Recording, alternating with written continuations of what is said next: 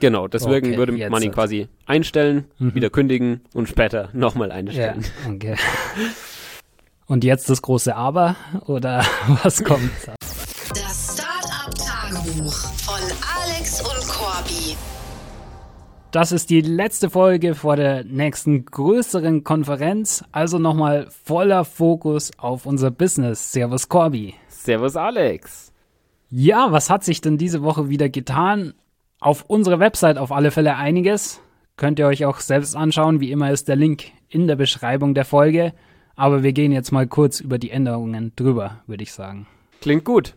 Auf der Homepage wird man erstmal keine Änderungen sehen, aber tatsächlich kamen jetzt zwei neue Seiten dazu. Einerseits wurde das Pricing jetzt endlich veröffentlicht, also wir haben es an alle Kunden fertig kommuniziert und jetzt ist es auch öffentlich verfügbar für alle Leute, die sich auf unsere Website verirren, damit sie auch gleich merken, okay, das ist jetzt kein Produkt, wo man nur 10 Dollar im Monat dafür zahlt, sondern eben eher schon im dreistelligen Bereich ansetzen muss.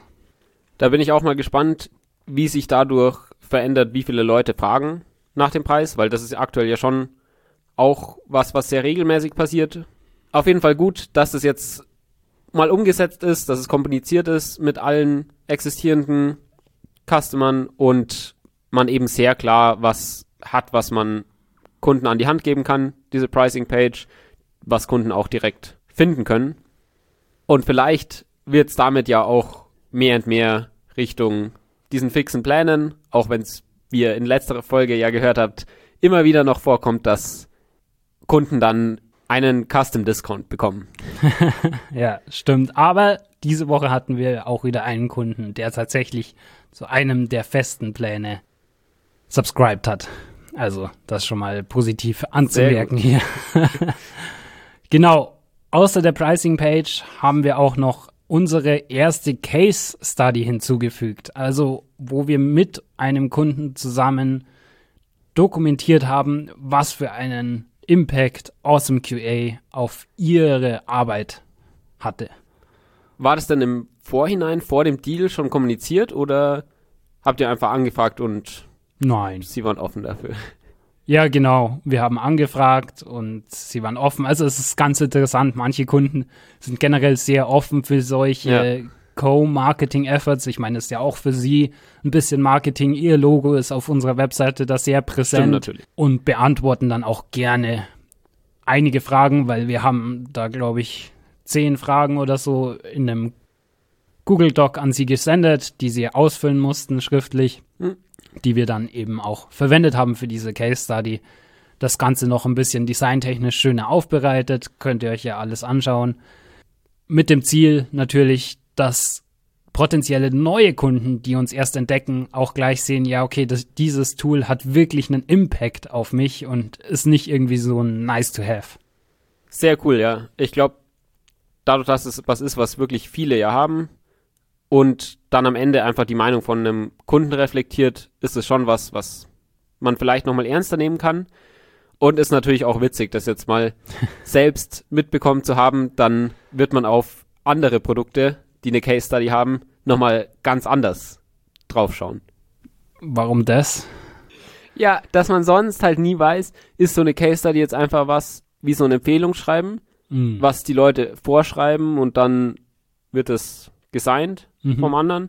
Oder ist es eher so, dass die Incentives da sind, dass die anderen ja auch irgendwie möglichst gut dastehen wollen Ja. und ihr Logo Hauptsache irgendwie drauf haben wollen und deswegen was sehr Positives schreiben? Ah, okay. Jetzt macht Sinn, Kobi. Ja. Aber ich muss tatsächlich sagen, ich schaue auch immer, wenn ich ein neues SaaS-Produkt mir anschaue, erstmal, ja, gibt es Case Studies, was sind vielleicht irgendwelche Quotes von anderen Usern, was die über das Produkt sagen. Tatsächlich, also glaube ich, dass das schon sehr viel Einfluss auf die Entscheidung hat, ob man dieses Produkt mal ausprobiert oder nicht. Ja, es ist ja sogar auch schon vorgekommen, dass Leute danach gefragt haben, ob Stimmt. wir Case Studies haben. Und sowas ist natürlich auch immer ein guter Indikator dafür, dass es sinnvoll wäre, sowas zu haben. Ja, auf alle Fälle. Also jetzt haben wir es endlich mit dem ersten Kunden zumindestens. Hoffentlich kommen da noch ein paar mehr in nächster Zeit dazu, damit die eine nicht so allein aussieht auf der Webseite. Aber mal schauen, wie viele Kunden da sich generell offen dafür zeigen. Tatsächlich gibt es eine gute Nachricht, denn beim Hiring hatten wir einen sehr guten Junior Fullstack Engineering Kandidat interviewt. Das erste Interview habe ich ja alleine gemacht. Als zweiten Schritt haben sie dann eine Take-Home-Challenge gemacht, wo sie quasi ein Fullstack-Feature mit Frontend und Backend eben implementieren sollten. Und Okay. als Schritt danach habe ich Agustin, unseren Backend-Engineer, darum gebeten, dass er das übernimmt, um auch so ein bisschen seine Meinung noch zu bekommen. Was denkt er über den Kandidaten? Aber was war dann der Inhalt des zweiten Interviews? Hat er größtenteils über diese Challenge gesprochen dann? Genau, ich habe mich jetzt in die ersten zwei Interviews im zweiten Schritt auch mal noch mit reingesetzt, um so ein bisschen zu erfahren, okay, wie macht Agustin die Interviews, damit wir auch danach, wenn wir drüber reden, besseren Kontext haben. Und wir haben das auch kurz vorher besprochen. Im Endeffekt lässt er sich nochmal die Challenge präsentieren von dem Kandidaten. So ein bisschen sowohl von der Application-Seite als auch vom Code her Okay. stellt dann ein paar Fragen, wo man vielleicht was besser machen könnte, was jetzt so die Key Decisions waren, die sie beim Implementieren getroffen haben. Und ja, bisher muss ich sagen, war das schon mal ein sehr guter Indikator. Also mit der Challenge bin ich auch sehr zufrieden, weil Nice. man einfach merkt, ob jemand schon ein bisschen exposed war zu einem Team oder einem System, das irgendwie eine gute Code-Architektur hat Mhm. oder bisher nur auch Leute mit Erfahrungen haben teilweise sehr chaotischen Code geschrieben. Und dann ist es natürlich umso schwieriger, irgendwie bei solchen Leuten optimistisch zu sein, dass sie dann auf unser System sehr gut sich anpassen werden. Mhm. Auf jeden Fall hat es eben einer der beiden Kandidaten sehr, sehr gut wirklich gemacht. Also vor allem für einen Junior In- Engineer, der bisher zwei Internships und eine Werkstudentenposition gemacht hat. Schon beeindruckend. Und auch von der Kommunikation lief es eben sehr gut, was ja echt wichtig ist, dass ja, man auf alle Fälle. eben versteht, ob der andere gerade das, was man versucht hat zu fragen, auch richtig verstanden hat Ja. oder nur behauptet, ja, ja, irgendwie kennt er und weiß er und am Ende äh, versteht er irgendwie gar nichts oder man redet komplett aneinander vorbei. Mhm. Auf jeden Fall haben wir uns ja, bevor wir das Hiring angegangen sind, uns gedacht, hey, es würde Sinn machen, Kandidaten, die wir einstellen wollen, so ein, zwei Wochen Probe zu arbeiten lassen, weil man dort ja wirklich in den ersten Einarbeitungstagen, das haben wir bei den letzten Mitarbeitern gemerkt, sehr viel mitbekommt. Wie gut funktioniert die Dynamik, Ja. miteinander klarzukommen, wie schnell kriegen die das Setup hin, wie oft muss man was dreimal sagen, bis es tatsächlich am Ende ankommt. Ja, auch ob sie selbst Fragen stellen und so Sachen. Also, das ist wirklich Genau. sehr aufschlussreich. Deswegen haben wir das ihm so mitgeteilt, dass wir wirklich ihn gerne zu diesen zwei Wochen einladen würden, Ah, ihm da auch gerne dann ein Hotelzimmer bezahlen dafür und er war auch einverstanden damit. Nice. Genau. Dann ging es natürlich noch drum, dadurch, dass wir ihm für diese zwei Wochen auch bezahlen wollen Mhm. und nicht einfach nur kostenlos Bewerber ausbeuten wollen, haben wir mit unserem Anwalt diskutiert, wie wir das denn zustande bringen. Und was hat der gesagt? Tatsächlich hat er gemeint, ja, es ist für uns, dadurch, dass wir noch eine sehr kleine Firma sind, gar nicht so schwierig. Wir haben ja nämlich in der Probezeit kaum Kündigungsfrist, nämlich genau die zwei Wochen. Mhm. Das heißt, was wir machen können für so eine zwei Wochen Probezeit, ist einfach den ganz normalen Vertrag nehmen und anpassen und quasi direkt am ersten Tag wieder auf in zwei Wochen die Person kündigen. Okay, also direkt kündigen, nicht so. Also, dass man es auch dem Kandidaten sofort sagt, okay, der wird dann auch wieder gekündigt. Ja, geplant bei dem Kandidaten wäre ja gewesen, dass er Anfang Februar dann anfängt Okay.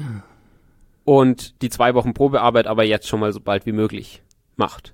Also jetzt im November schon Aber dann fängt er erst drei Monate später wirklich Vollzeit an. Genau, deswegen Okay, würde man ihn quasi einstellen, Mhm. wieder kündigen und später nochmal Ja, einstellen. okay.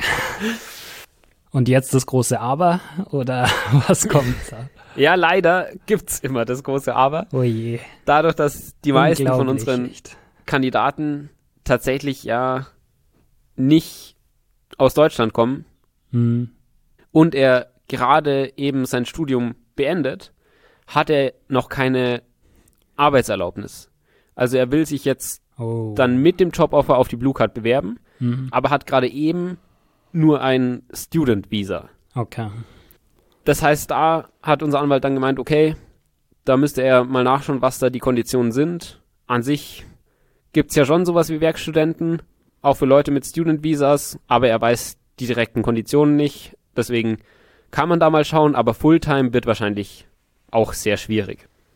Tatsächlich fällt aber auch diese Möglichkeit bei dem Kandidaten weg, denn Wieso? er hat aktuell schon einen Werkstudentenjob. Oh, okay. Und der erlaubt ihm natürlich nicht nebenbei noch einen anderen Ja. Werkstudentenjob mal kurz zwischendrin zu machen. Mhm. Das heißt, das war dann auch das Ergebnis mit unserem Anwalt. Ja, in dem Setting ist diese zwei Wochen bezahlt zu arbeiten einfach unmöglich hinzubekommen Ja, und deswegen keine gute Idee. okay. Ja, wir beide haben das ja dann ein bisschen diskutiert danach und im Endeffekt sind wir auf den Schluss gekommen, um einfach nochmal einen Schritt mehr Confidence zu haben, statt diesen zwei Wochen Probezeit, machen wir einfach einen Tag, an dem er uns besucht, Mhm. wo wir ihn nochmal besser kennenlernen, wo du Zeit hast, so eine kleine Interview-Session mit ihm zu machen, wo wir vielleicht gemeinsam Mittag essen, ihn einfach persönlich kennenlernen, bisschen Pair-Programming machen, um zu sehen, ob da irgendwie die Dynamik funktioniert. Und wenn das alles gut läuft, würden wir ihm dann einfach das Joboffer machen und im Endeffekt gibt's halt die Probezeit. Ja. Natürlich immer noch, Wir würden natürlich gerne vermeiden, von der Probezeit Gebrauch zu machen, aber im Endeffekt ist sie ja dafür da, genau, falls es nicht der richtige Match ist, ist es ja dann besser für beide Seiten, dem Mitarbeiter und dem Unternehmen, dass man das Ganze auch wieder auflöst, falls man eben merkt, dass es einfach nicht klappt. Genau. Man muss natürlich nur bisschen vorsichtig sein, dass man jetzt nicht Leute dazu bringt, irgendwie ihr ganzes Leben woanders aufzugeben, mit ihrer Familie am Ende hierher zu kommen, dafür, dass man dann merkt, okay, man hat im Hiring eigentlich relativ wenig getestet und innerhalb von einer Woche in der Probezeit merkt man, hey, das wird nichts. Ja, und nicht nur für den Kandidaten, auch für die Firma. Ich meine, wir setzen ja das alles drauf, dass das jetzt der Kandidat ist, der diese Position füllt und sprechen nicht gleichzeitig mit fünf anderen Kandidaten weiterhin oder probieren fünf gleichzeitig aus für die Probezeit. Also sind beide Seiten, glaube ich, daran interessiert, dass es dann auch klappt. Das stimmt. Und es kostet ja auch extrem viel Zeit. Richtig, Einfach ja. jemanden so da zu haben, einzuarbeiten. Auch das, äh, sich um Equipment zu kümmern am Anfang. Also die ganzen Punkte, da versuchen wir natürlich die bestmöglichsten Filter schon davor anzusetzen. Auf jeden Fall haben wir bei dem Kandidaten jetzt erstaunlich schnell schon mal jemanden, der Lust hat, bei uns anzufangen und bei dem wir ein gutes Gefühl haben. Den einen Tag werden wir auf jeden Fall noch machen. Mhm. Da geben wir dann auch nochmal Updates, wie das läuft. Und dadurch, dass wir uns aber ja jetzt nicht strikt auf nur maximal eine Person fokussieren, geht auch trotzdem das Hiring noch bisschen weiter, weil, wie wir ja auch schon aus unserer Erfahrung jetzt genug wissen, können wir uns und sollten wir uns vor allem nicht darauf verlassen, dass jemand, der Interesse hat oder am Ende sogar den Vertrag unterschreibt, auch zu 100 Prozent anfangen wird. Heißt das, du machst dann auch weiterhin aktiv Outreach, immer die Stelle neu zu posten auf LinkedIn und so weiter, oder machen wir einfach nur weiter mit denen, die eh schon in der Pipeline sind? Geplant würde ich jetzt vor allem passiv weitermachen. Ah, okay. Die Stelle auf Sehr LinkedIn gut. ist noch live, die zweite Ausschreibung dafür. Da kamen schon deutlich weniger Kandidaten rein. Ja, ja. Manche sind gerade noch dabei, die Challenge zu machen, mit denen würde ich auf jeden Fall sowieso noch reden. Mhm. Und wie du schon meinst, genau, sowas wie Active Outreach und jetzt so wirklich ganze Tage einfach da reinzustecken, Leute zu finden, Ja. wird natürlich deutlich runtergefahren. Ja. Macht es natürlich auch deutlich unwahrscheinlicher, dass man da wirklich noch jemanden findet, aber Klar. klar wäre jetzt auch, also dumm, wenn man die Leute, die man eh schon in der Pipeline hat, nicht auch noch schaut, ob da ein Juwel dabei ist. Genau. Ja, tatsächlich war es uns diese Woche schon viel langsam in Richtung Organisation für ja nächste Woche, wo du, Alex, gemeinsam mit unserem Sales und Marketing Manager Ali in Istanbul auf der Konferenz seid. Da ist natürlich viel Planungsaufwand und gleichzeitig geht's ja langsam schon Richtung Weihnachten und Quartalsende. Schrecklich. Auch wenn es noch schon noch ein bisschen weg ist, muss man sich ja schon frühzeitig auch wieder drum kümmern. ja, So, wir haben schon drüber gesprochen, okay, wie sollen wir das mit den OKRs regeln? Sollen wir davor ein Recap machen, davor schon die fürs nächste Quartal planen? Macht man das irgendwie erst nach Quartalsende? Und irgendwas Richtung Weihnachtsfeier wollen wir ja auch machen. Vielleicht ein kleines Geschenk für die Employees, irgendwas, wo wir nochmal zusammenkommen ja, und so das Jahr oder das Quartal recappen können, bisschen gute gemeinsame Zeit verbringen.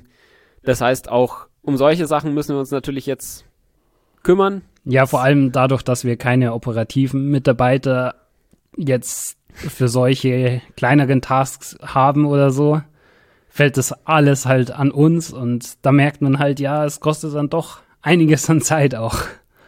Ja, das ist ja tatsächlich was, wo wir schon ab und zu am Überlegen sind, ob wir so einen Founders Associate noch irgendwie hiren. Und wir haben ja auch angefangen, eine kleine Liste zu machen. So immer, wenn wir einen Task machen, der operativ Zeit kostet, den auch jemand anderes machen könnte, um uns einfach bewusst zu sein, okay, wie viel Unterstützung könnten wir da bekommen. Und es gibt schon immer wieder Tasks, aber gleichzeitig ist es halt auch so, wenn man jetzt die Zeit von jemandem füllen müsste, ist es halt schwierig, weil man sich nicht so ganz drauf verlassen kann, dass immer solche Tasks da sind. Wie stehst du gerade dazu? Was meinst du, wie schnell wir da jemanden brauchen werden? Ja, ich meine, brauchen ist schwierig, wie du gemeint hast. Brauchen könnten wir ihn jetzt schon wahrscheinlich, wenn wir Ja. wirklich jemanden guten hätten, der auch sehr zuverlässig das Ganze macht, dem wir vertrauen können. Aber natürlich wird es da auch Phasen geben, wo er nicht wirklich was zu tun hat, wo er dann eine gewisse Proaktivität vielleicht auch mitbringen muss, damit wir nicht ihm oder ihr immer die Aufgaben vorgeben müssen, sondern er auch selbst sieht, okay, wo könnte er vielleicht noch Value erbringen. Ja, da werden wir mal weiterschauen, wahrscheinlich sobald es uns einfach immer wieder nervt oder wir sehen, dass wir darauf sehr viel Zeit aufwenden, kommen solche Themen eben immer mehr. Jetzt auf jeden Fall dir nächste Woche schon mal viel Spaß in Istanbul. Danke. Ich bin auf jeden Fall gespannt, was da zurückkommt. Übertreib's nicht, werd nicht wie sonst. Wir meistens werden krank. Nein, Sowieso nicht. Wie es dann war, werden wir aber auf jeden Fall in der nächsten Folge berichten. Jo, Und bis dahin eine erfolgreiche Zeit. Macht's gut. ciao. Boom! Das war's mit dieser Woche vom Startup-Tagebuch von Alex und Corby. Wenn ihr uns unterstützen wollt, überlegt auch mal, wer von euren Freunden am meisten Startup interessiert ist und schickt ihm diesen Podcast. Außerdem freuen wir uns natürlich über jede Bewertung oder persönliches Feedback. Macht's gut und bis zur nächsten Woche vom Startup-Tagebuch.